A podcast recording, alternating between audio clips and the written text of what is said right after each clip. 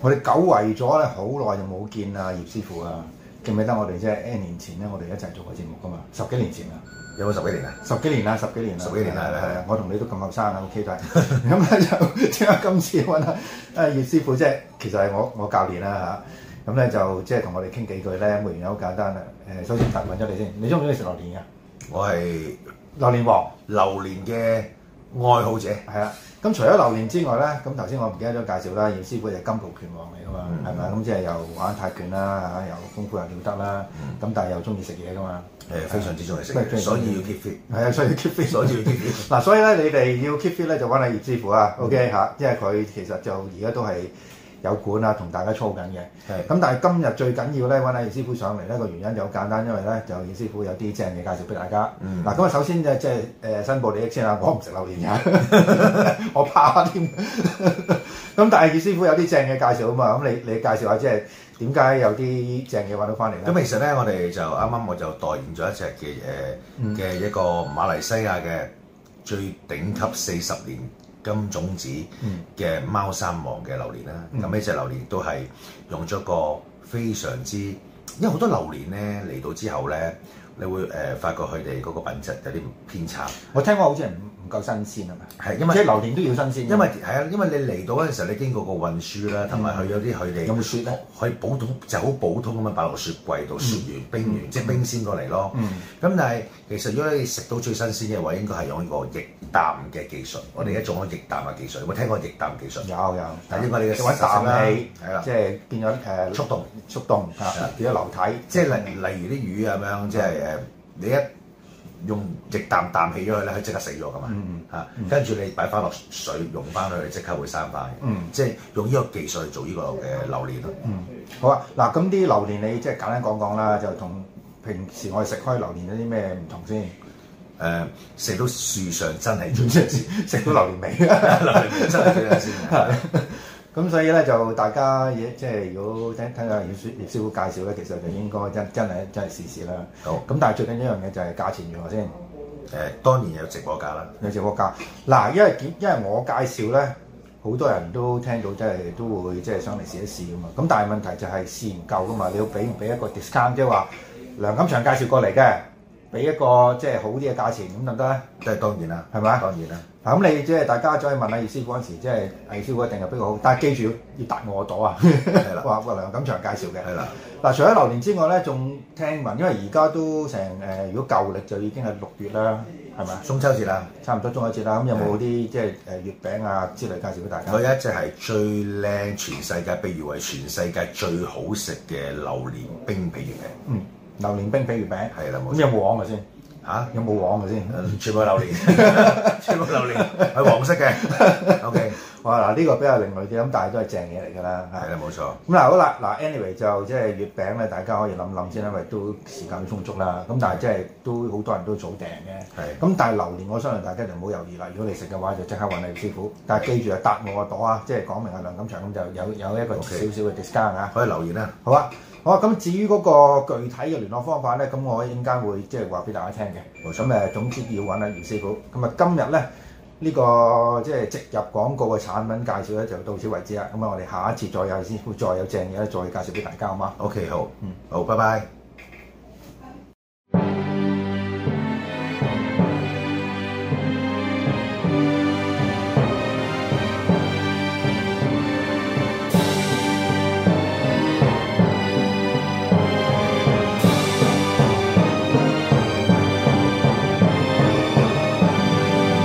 古今重要戰役一百回，主持梁錦祥、鐵男。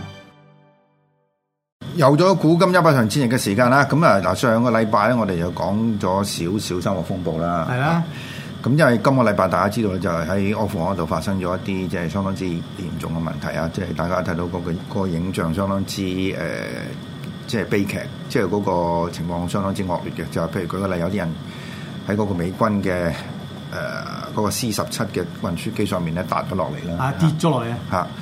咁即係你睇到就係嗰種咁嘅即係蒼茫嗰種，即係蒼茫嗰種即係想逃難嗰種情況啦。咁點解同我哋上個禮拜講嗰個又有關咧？就係、咧，即係當年咧點解拉登要即係去發動嗰、個九一一嘅襲擊咧，係當然呢個恐怖活動就唔喺九一一一之前已經其實已經有嘅。佢最主要原因就係因為咧，我哋上次講過九一年嗰個沙漠風暴嘅行動咧，之後就美軍進駐沙地阿拉伯。係咁一進駐咧，就對於佢哋嗰個回教徒嚟講咧，即係伊斯蘭教徒嚟講，係一個好大嘅誒、呃侮辱嚟嘅，即係褻瀆。挑釁添，因為咧喺兩個誒、呃伊斯蘭教最崇最神聖嘅地方，包括呢個麥加啦係、麥典娜啦，同埋猶撒冷啦，就美軍已經進駐咗兩個地方嚇。咁、再加埋，即係佢呢度覺得就係美國一路去開，即係去嗰啲石油係用非常之低廉嘅價錢賣俾美國人啦係，即係掠奪佢資源啊啦，所以。即係拉登角度嚟講咧，就係佢哋覺得係有理由去發動呢個恐怖襲擊嘅。係咁但係一發動嗰陣時候咧，其中一個地方咧就收容佢哋啊！嗱，應該搞清楚件事啊！收容佢哋嘅地方咧就係塔利班。係咁塔利班咧點解會即係成為一個喺阿阿富汗一個一個政權咧？就係、因為喺呢個蘇聯啊，佢入侵咗阿富汗之後咧，就嗰、個嗰個政府亦同而家呢個情況一樣啦。係即係蘇軍喺度就廿文廿武，啊蘇軍唔喺度咧就即係即刻散晒嘅，即刻即刻咁結果咧就導致咗即係美國就要佢交人，係即係簡單嚟講就係、嗰件事就理理論上就唔關塔利班事嘅九一，只不過係拉登咧即係搞呢呢鑊嘢咧，佢就喺呢個沙利阿拉伯咧就去咗阿富汗嗰度匿埋，咁匿埋咗之後咧，佢哋當地就話咧，阿富汗咧其實有一個習俗嘅，係就係邊個黑人嚟到咧？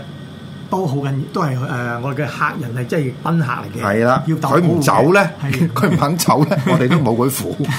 咁佢係咁講啦嚇。咁但係即係講當其時呢個即係塔利班呢個首領其實已經好好勁㗎啦。係勁係咩咧？就係而家你睇幅相佢單眼嘅。係佢係點咧？佢就有一次打即係打即係打仗。有個嗰啲即係達揚啊！以前我哋講過係以色列嗰個嗰個誒將軍嗰個將軍咧啊，有隻眼射射咗落隻眼度。係即係嗰啲子彈嗰啲子彈碎啊， 係佢挖咗自己嘅牙出嚟，咁誇張，係啊， 哇！真係好兇悍下喎，係 啊。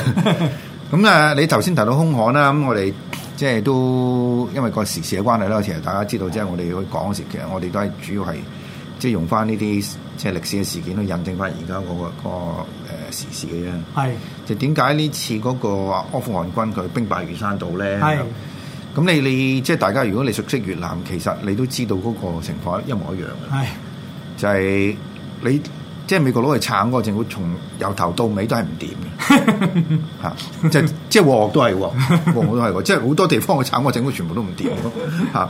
咁可能台台灣個好少少啦， 嚇係。啊 台灣好少少啦，好少少希望啦 誒咁，所以即係話而家話俾咗好多軍火佢啦，即係美國即係手上最即係叫比較好啲嘅軍火啦，同埋係一啲嘅 training 啦。都稱得上先進嘅武器先啦，先有武器啦，但係咧都係唔打嘅，都係唔打啦。而且嗰個唔打唔係話即係大家交鋒嗰陣係打輸啊，係一見到人嚟就走啊。唔係好似嗰、個係咪誒？即係即係阿富汗嗰個本身嗰啲嗰啲嗰啲人民咧，係咪對政府本身不滿㗎？誒、偷咯。咁你而家話失即係個力量對比就係一邊話三十萬三十萬啦。係咁啊，拜登即係今朝早佢個 speech 有講喎，即係你三十萬軍隊，係咁我又俾咁多錢你，嗰度使咗成成一個 trillion 一個兆億一個兆啊係美金喎、係嚇抌咁多錢落去，有有訓練過你哋，咁但係完全完全係唔打嘅咁樣，咁佢所以我哋我哋再留喺度都冇意思啦咁樣。咁佢呢度講下某個程度係啱嘅，真係真係呢個情況。但係個問題就係、你要問一樣嘢，點解班班軍隊唔打得？你係咪唔知先？係咪事前你唔知先？係咪啊？其實你知噶嘛，一路都知噶嘛。你一即係你一知道佢，你一你一閃佢入佢佢係收收皮噶嘛。只問題就係、整一落嚟嗰個係係幾係幾多時間？越南嗰個好少少，越南嗰個撐咗幾年。係即係最後尾都頂唔順啦咁樣。咁其中一樣嘢就係咧，嗰、個力量嘅對比唔係好似而家咁講法。真實嘅情況就係三十萬係冇三十萬，係冇三十萬嘅原因，因為好多係虛數嚟嘅。嗯即係呢個係從來所有即係話話好好多人嘅軍隊，其實都出現呢個類似嘅問題。 其實根本冇咁多 人。 係吹出嚟嘅係吹出嚟啊嘅嘛。咁點解佢吹出嚟咧？因為每一個軍隊嗰、個、呃、名額有錢㗎嘛係即係你要出糧俾佢啦。咁呢個呢個由古到今即係由古到今係咁啦。係啊，咁啊跟住即係係我哋最經典嘅就係誒清朝末期嘅八即係個八旗軍啦。係啊，敗軍係啊，其實其實呢啲係全部虛數嚟嘅嘛嚇。咁虛數之餘咧，其實誒、呃美國佬都知嘅，美國佬都知咧就係覺得有兩部分可以頂得住，其一咧就係、誒、阿富汗嘅空軍，係第二個咧就係、阿富汗嘅特種部隊。係咁特種部隊經過真係特種，即係經過比較嚴格訓練，應該係得嘅。但係問題咧就係佢要有一個空軍嘅支援。係咁但係塔利班點打呢個空軍咧？塔利班就唔使啦。我知道你空軍係咩人，因為阿富汗咧其實嗰個情況係點樣咧？就係、大部好多文盲嘅，基本上即係連啲士兵都係文盲嚟嘅，嗯即係好多嘢其實擺咗落去就唔識用嘅。係即係呢個係吹水嘅，所以基本上即係美國佬應該自己都知嘅啦。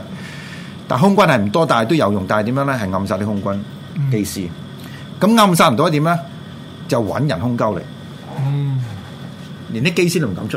唔敢唔敢揸飛 機。係啊，真係直情唔敢揸飛嘅，因為啲飛機可能都基基本上俾人。仲有仲有一樣嘢搞笑就係原來咧，佢美國佬撤咧，連嗰啲維修飛機嗰啲人都走 Q 埋。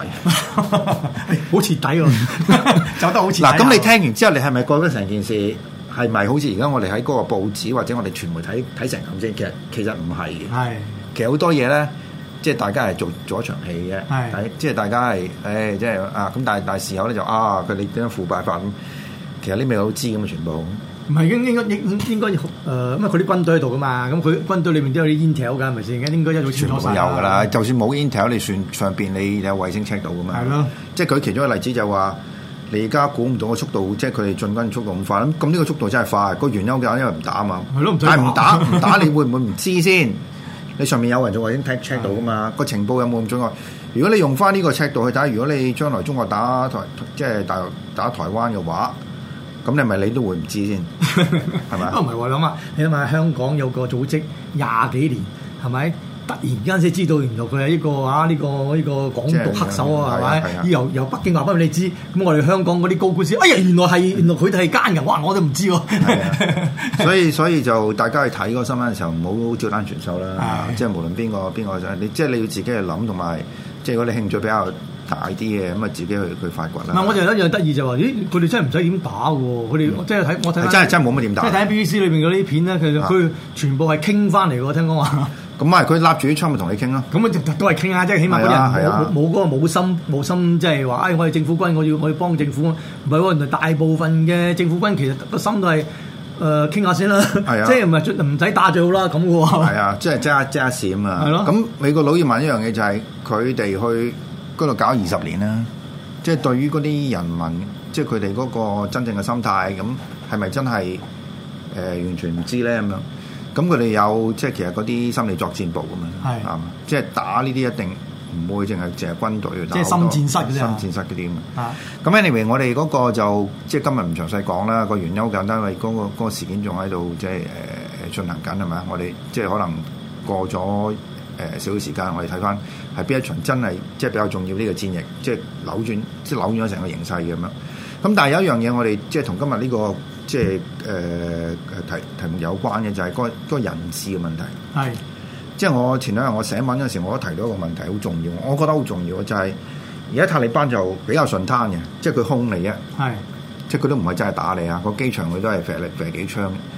但係問題就係你而家美國嘅僑民咧，可能有啲係未誒、呃走唔切未走唔切嘅，因為喺前日咧個美國國會出咗個通告就係話咧誒有，因為個佢機場嗰度塞緊啊，係同埋個個使館已經搬咗搬咗去個機場度啊。係所以你就唔好去個試管，你亦都唔好去個機場度。係咁你就地揾一個地方匿埋。咁、個問題就嚟啦，如果真係有人係咁樣，而俾塔利班捉咗，佢會唔會成為一個人質咧？係咁到而家都冇冇發掘呢個問題㗎。咁我相信塔利班呢鋪其實佢哋都都諗緊一樣，即係都度緊一樣嘢嘅。即係呢我睇鋪嗰啲片好似就係塔利班嗰啲誒發言人咧，大部分都表現得好和平理性喎，係啊係啊係啊好善良喎，好善良嘅，係啊，咁但係之後點咧？咁你唔知噶 嘛。其實等於呢個四九年佢誒、呃共產黨去佢收回係上海，即係唔係收回啦，即係佢呃誒佔領咗上上海之後，咁佢初頭都講啊陳毅咗，我話即係你哋唔使驚㗎咁樣。嗰個對嗰個大資本家嗰個清算啊，或者嗰個改造到幾時咧？即係呢個五十年代初期咁樣，即係仲有少少緩衝期咯。咁如果你信佢嘅話咧，咁就好可能會唔係今日喐手啦，可能遲啲喐手啦。到即係冇記者喺度啦，即係啲人唔理，即係對呢件事淡忘之後，咁你咪開始喐手咯。即係呢個係比以前聰明嘅可能係咪啊？